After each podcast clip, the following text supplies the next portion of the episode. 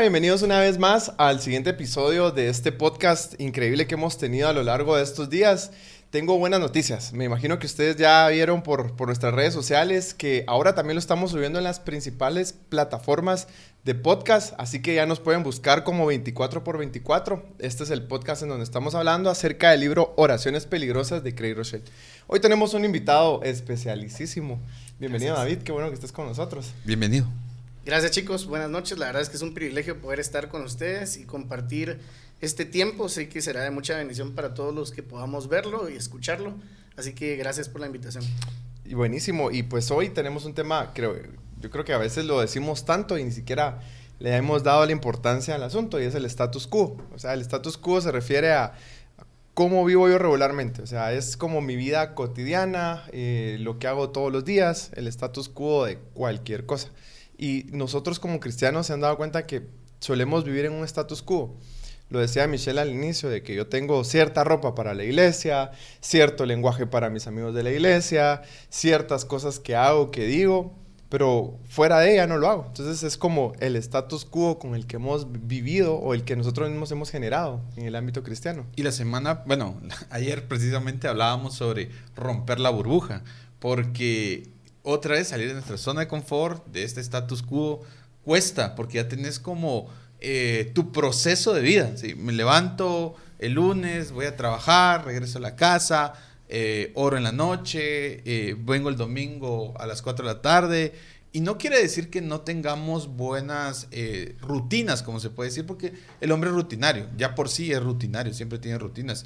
Pero el punto es de que esas rutinas se vuelven ley en nuestras vidas, y cuando se vuelven ley, se vuelve religión, y cuando se vuelve religión es imposible muchas veces cambiarlo, y nos sentamos en ese status quo.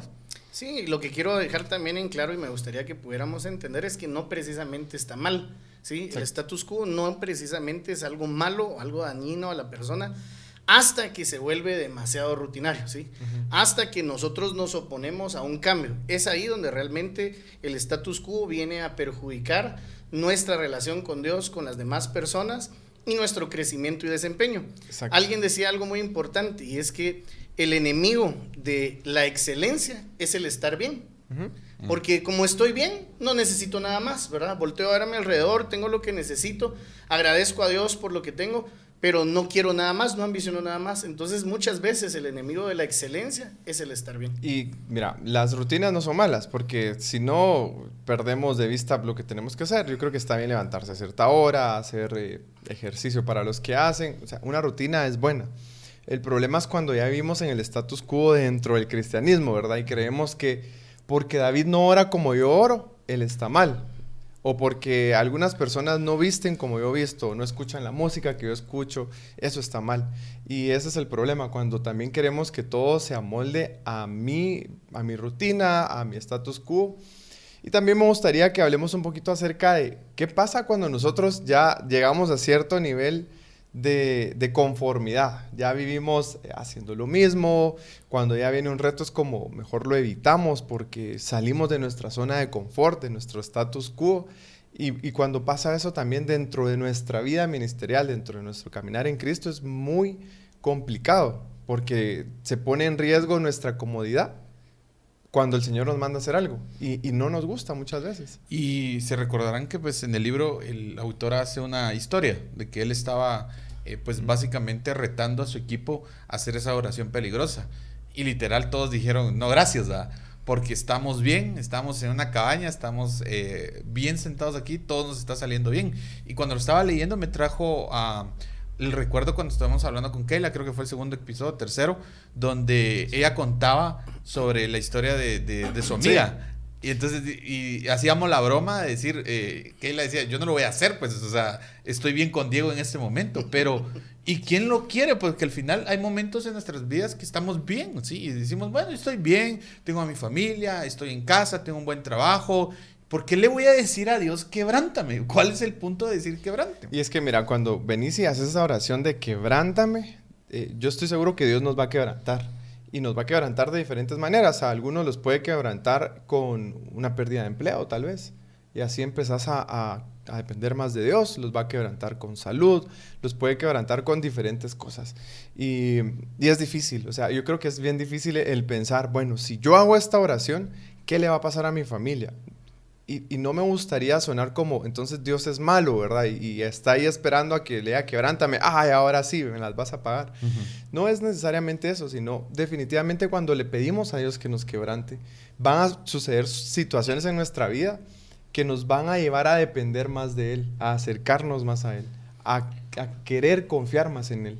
No, y fíjate que creo que definitivamente es bien importante que resaltemos esto porque nadie va a querer orar y pedirle a Dios que le quebrante si va a pensar que se le va a morir la mamá, el papá.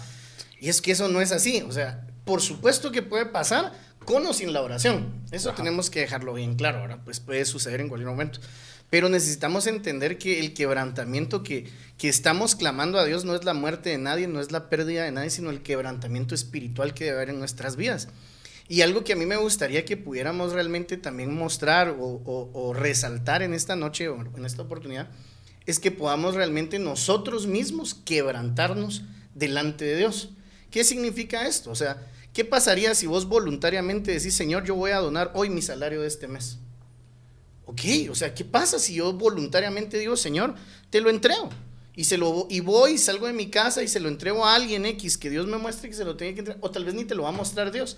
Simplemente vas a hacer un acto voluntario de quebrantamiento y vas a decir, lo entrego. Y vas a someter a tu familia, en este caso tu esposa, pues no hay hijos, pero por este lado sí, tus hijos, y decir, bueno, vamos a, a someternos a este proceso voluntariamente. Decir, Señor, entrego de lo que tú me has dado, sin que tú me lo pidas, lo entrego voluntariamente. Porque muchas veces lo podemos llegar incluso hoy a enmarcarlo a una oración cuando nosotros podemos actuar voluntariamente delante de Dios. Porque ¿qué pasaría si por alguna razón la iglesia o la empresa nos dice, hoy no hay pago, te voy a tener que retrasar tu sueldo 30 días? Ese es un quebrantamiento. Y decimos, ah, Dios está quebrantándome porque se lo pedí. Pero ¿qué pasa si yo lo hago voluntariamente? Y es que ese es el asunto también, perdón. El que tenemos que no esperar a que lleguen esas situaciones, sino también nosotros hacer esta oración. Y eso es lo que nos reta este libro, a que nosotros tomemos la decisión de hacer esa, esa oración, empezar a decirle, Señor, examíname, ya sé que hay en mí, ahora quebrántame y ayúdame a poder acercarme más a ti.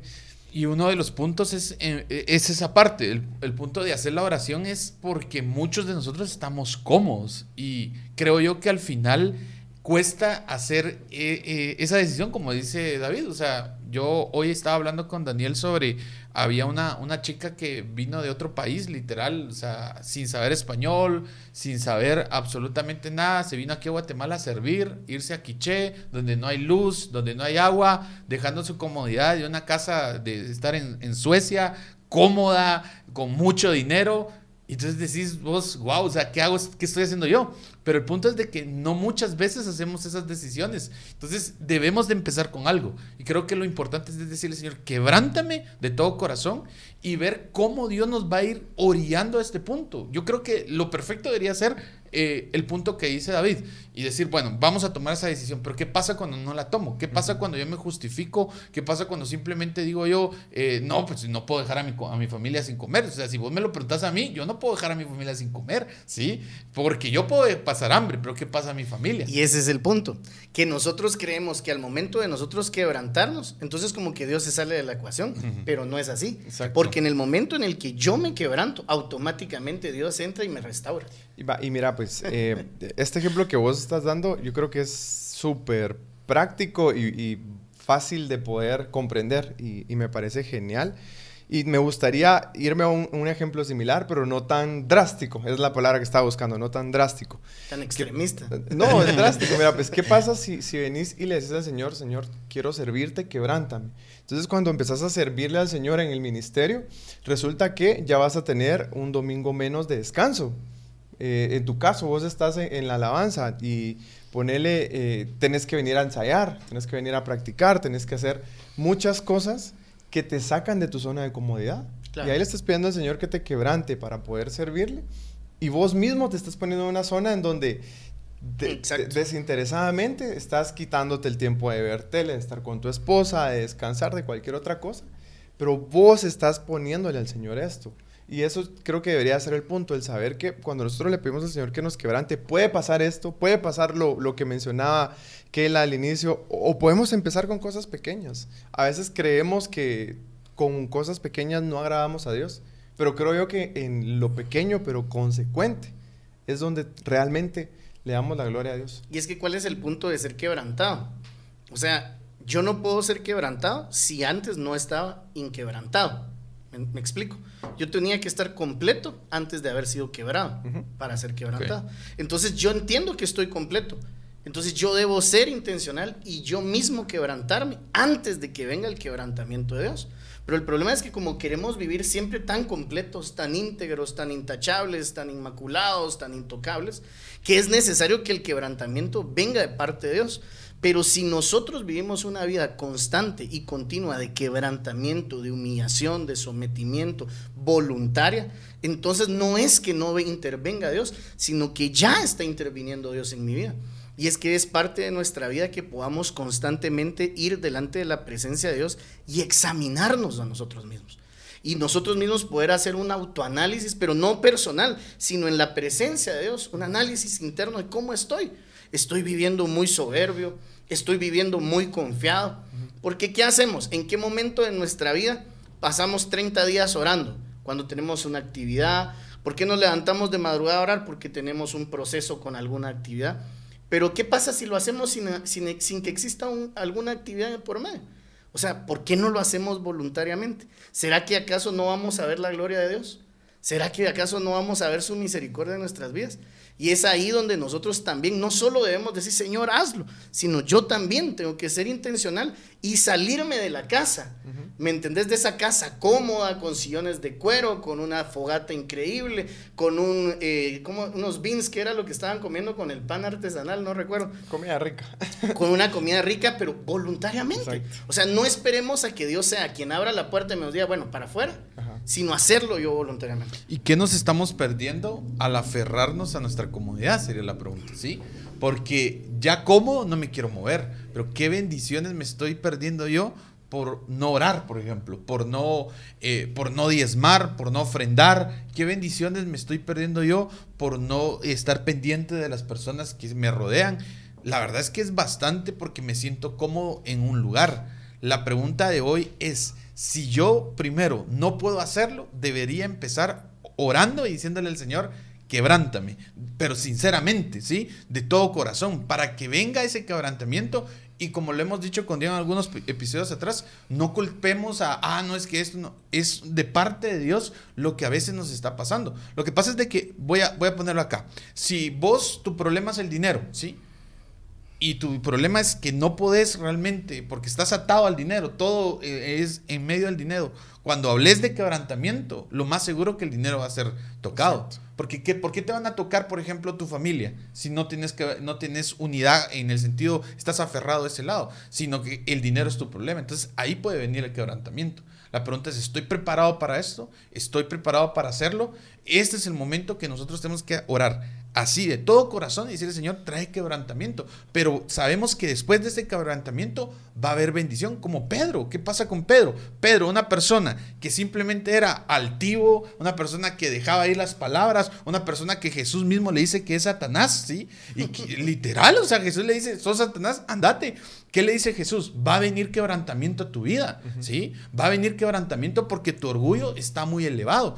A raíz del quebrantamiento, cuando él se da cuenta de que Jesús, eh, realmente negó a Jesús, regresa otra vez y dice, wow, ¿qué pasó?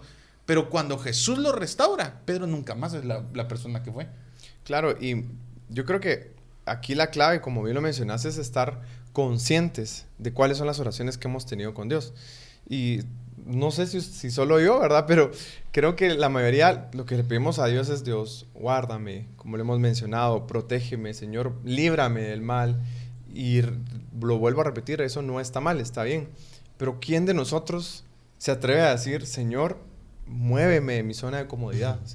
Ayúdame a acercarme más a ti. ¿Y cómo voy a poder acercarme más a Dios saliendo de mi zona de comodidad? Yo creo que muy pocos eh, oramos por eso, oramos por, Señor, muéveme, Señor, quebrántame, Señor. Yo sé que hay cosas en mi vida que no están bien, porque ya le pedimos al Señor que nos examine. Ya el Señor nos dijo, bueno, esto es lo que tenés que cambiar. Ahora, yo puedo tomar la decisión de tener, ah, sí, fíjate, fíjate David, que yo sé que tengo ese problema, pero algún día el Señor me va a cambiar. Algún día el Señor va a hacer esto. Yo puedo tomar esa decisión. O puedo tener la valentía de, decirle al Señor, este es mi problema, Señor. Aquí está, quebrántame. Yo quiero pasar esto. Quiero definitivamente entregarte todo esto. Y también tomando el ejemplo de lo que mencionabas, yo creo que es importante también el, el tener claro que nosotros lo que debemos buscar es rendir todo delante del Señor. Exacto rendir la familia que Dios me dio, rendir el trabajo, rendir el servicio, rendir el ministerio, rendir los dones que Dios me ha dado. Y cuando yo de verdad hago eso, es muy difícil que mi corazón se llene de arrogancia, que mi corazón, no que no vaya a pasar, somos humanos y, lo hemos mencionado, en este mundo caído puede suceder cualquier cosa en nuestro corazón, pero a la medida que yo más rindo al Señor las cosas, es más fácil para mí quebrantarme intencionalmente, es más fácil para mí hacer esta oración de, de, de que el Señor me quebrante. Y eso es lo que debemos buscar. Y es que fíjense que aquí hay un punto bien importante, o sea, Dios no va a quebrantar a alguien que ya está quebrantado. Y Dios no te va a quebrantar en un área donde vos ya mismo te quebrantaste. Por ejemplo, hablemos de finanzas, es que tenemos que ir al área práctica para que podamos tener un concepto bien práctico, valga la redundancia de lo que estamos hablando. Pensemos en finanzas. ¿Cómo estoy en mis finanzas? Mira, estoy ganando bien, tengo buen carro, me va bien en la casa, mi esposa gana, pero estás diezmando. Porque en el momento en el que yo diezmo, estoy quebrantando mis finanzas. Porque de un 100% que yo tengo, la quebranto en una décima parte para entregársela a Dios. Entonces, en ese momento mis finanzas empiezan a quebrantar delante de Dios. Entonces, hay niveles de quebrantamiento, mucha. Hay niveles de quebrantamiento donde digo, bueno, ok, vos puedes decir, no, yo estoy re bien, brother. Yo estoy quebrantado porque estoy diezmando, pero estás ofrendando. Pero estás dando ayuda a los más necesitados. Porque hay otras áreas de quebrantamiento financiero en donde nosotros muchas veces estamos descuidados y creemos que solo porque estamos diezmando nuestras finanzas llegaron a su plenitud o estamos rendidos delante de Dios. Pero ¿qué hay del necesitado? ¿Qué hay de la viuda? ¿Qué hay del huérfano? ¿Qué hay del que está en la calle necesitado de un pan y no podemos entregárselo? Entonces es ahí donde el quebrantamiento tiene que comenzar antes de que Dios venga y te quebrante. Y, mira, de verdad que los ejemplos que estás dando son muy prácticos de cómo yo me puedo quebrantar. Y es importante que tengamos eso en mente. Yo debo de quebrantarme. Pero también tengo que tener la valentía de pedirle al Señor que me quebrante, de pedirle al Señor, bueno, ¿qué áreas de mi vida, Señor, quieres que te rinda? Señor, ¿en dónde me vas a, dónde quieres quebrantarme? Y lo más importante es esto, que el quebrantamiento empieza desde una confesión a una acción. Porque el punto es que si yo no lo confieso, no puedo llevar una acción. Porque el punto del libro es llevarte, examíname, enséñame cuál es mi pecado, muéstramelo, ya lo tengo, ok, ya sé cuál es. Entonces el capítulo 7 que hablamos fue guíame. Entonces dice, ok, le doy las herramientas al Señor que me diga qué hacer. Ahora quebrántame en esta parte, ya sea voluntariamente, como David lo dice, que sería lo mejor, Señor, aquí presento mis finanzas, presento a mi esposa, presento mi iniquidad, presento el problema que yo tengo y, soy fiel a hacer esto. O definitivamente espero realmente que pase algo, porque puede pasar. Entonces, eh, realmente el punto es, examíname y ahora quebrántame. Voy a leer una, una, pregunta que está en el libro que me gustó un montón y dice así, ¿podría haber algo al otro lado del sufrimiento que de alguna manera haga que valga la pena? Sea, imagínate, ¿será que hay algo detrás de todo esto que, que haga que valga la pena todo el proceso? Yo creo que de la mano de Dios sí. Definitivamente todo lo que pueda suceder, como la palabra lo dice, para los que amamos a Dios, para los que estamos en Cristo, todas las cosas nos ayudan a bien. Y es que ese es el punto, y cabal tocaste el tema que yo iba a hablar y es que para que pueda haber un, un, quebrantamiento, para que podamos llegar a todo esto que estamos hablando, necesitamos una vida de oración. Exacto. O sea, alguien que no tiene una vida de oración jamás va a llegar a una oración peligrosa, porque no ha tenido una oración rutinaria, si queremos verlo así. Entonces, alguien que ya ha tenido una vida de oración puede llegar entonces a una oración peligrosa. Y segundo, ¿quién podría estar en medio de una oración peligrosa? Aquel que confía en Dios. Porque nadie que no confía en Dios puede llegar a una oración peligrosa. Porque lo vemos muy claro en el ejemplo que nos ponía el autor. ¿Qué pasó con la muchacha cuando le llega el momento de decir, ¿querés orar o no querés orar? ¿O querés hacer esta oración peligrosa no? No, le dice. Definitivamente no puedo. ¿Y por qué se ve imposibilitada de poder hacerla? Porque su confianza en Dios está limitada. A pesar que, como menciona la historia, esta persona tenía una vida, si lo ves, eh, íntegra o espiritual. ¿Por qué? Porque hacía muchas cosas. En su comunidad servía, tenía esto, pero era una vida con mucho activismo. Y a la hora de, de evaluar eso, de evaluar tu corazón, te das cuenta que, como bien lo mencionas, no hay una confianza hacia Dios. Plena. Una confianza plena hacia Dios. Porque el punto no es el activismo. Y otra vez, o sea... No está mal. No es que esté mal. Porque no está mal que nosotros activemos. Al final, el activismo es un resultado del amor que yo tengo por Dios, de lo que yo realmente recibí de Él. De gracia quiero dar de gracia, ¿sí? de lo que yo recibí. Pero el punto es de que al final Dios no nos manda a tener una vida cómoda. Jesús no vino a decirle a sus discípulos, miremos los doce discípulos, de los doce quitemos uno, que son el, este, no vamos a hablar de ese, el onceavo, porque ese se mató solo. Pero de ahí todos, absolutamente todos murieron como mártires. Y, y el único que fue, que fue Juan, ¿sí, verdad? Sí, Juan no es, lo pasaron, dicen los historiadores, que lo metieron en una olla hirviendo de aceite, ¿sí? Y no se murió. Entonces, eh, y después se fue a una isla retirado, solo. Es interesante entender que al final, si yo estoy con Jesús, si yo estoy con Él, no vino a darme una vida cómoda de palmeras, agua, casa, carros, no, y no es que esté mal, pero sí entender de que yo vengo, otra vez lo que habíamos hablado con Diego bastante, propósito, mi propósito. Si mi propósito es misionero, pues agarro mis chivitas y allá es donde Dios me quiere. Si mi propósito es, para tener una iglesia, pues me atrevo a hacerlo, a, empezar a empoderar a las personas. Si mi propósito es ser papá, entonces mis hijos van a ser de bendición para la, para la sociedad. Y como último comentario, yo quisiera poner lo que Jesús dijo, en el mundo van a tener aflicciones. ¿sí? O sea, Jesús nos dijo, sí van a haber complicaciones pero confíen en que yo he vencido al mundo. Cuando yo estoy en Cristo, cuando Cristo es lo que está delante de mí, yo puedo confiar plenamente en que Él venció al mundo y por consiguiente yo voy a poder sobrepasar todo lo que el mundo ponga delante de mí. La verdad es que este tema ha sido sumamente importante en mi vida. La verdad creo que muchas cosas que ni siquiera las había preparado para, para este momento surgieron en medio de esta conversación. De verdad Dios ha traído una revelación bien importante a mi corazón de muchas áreas en mi vida que estaban ocultas, pues, ¿verdad? No las había puesto eh, delante de la mesa y creo que ojalá esto pueda ser de la misma bendición para muchos porque creo que a veces estamos tan eh, cómodos en lo que hacemos para Dios que no queremos dar ese siguiente paso de, de revisar nuestra vida o que Dios la revise para ver qué cambios tienen que existir en nuestro corazón. Y como para cerrar el tema, quebrantamiento es importante a la luz de la palabra, a la luz de lo que Jesús nos dice.